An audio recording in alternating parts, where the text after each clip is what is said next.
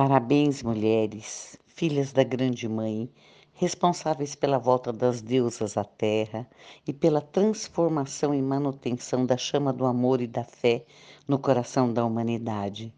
É uma pena que a gente comemore um dia tão importante, o Dia do Feminino, é, reverenciando uma data escolhida em lembrança a uma série de manifestações em protesto a um incêndio, isso lá em 1857, em Nova York, numa fábrica lá onde operárias trabalhavam em condições desumanas.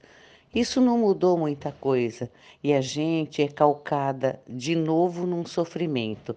Como o caso lá do Jesus, só se lembra dele porque teve aquela história do sofrimento. Com o Dia Internacional das Mulheres, é a mesma coisa. Basta você olhar na TV.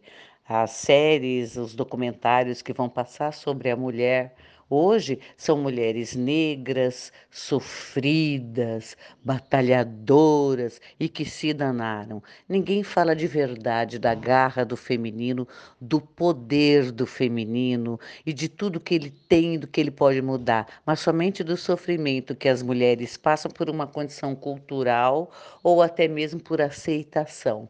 Então a gente pode mudar isso. Vamos mudar a condição feminina sendo nós mesmas e não deixando que a nossa luz nunca se apague, pois somos receptáculo da luz divina e como receptáculo vamos espalhar e compartilhar essa luz no mundo.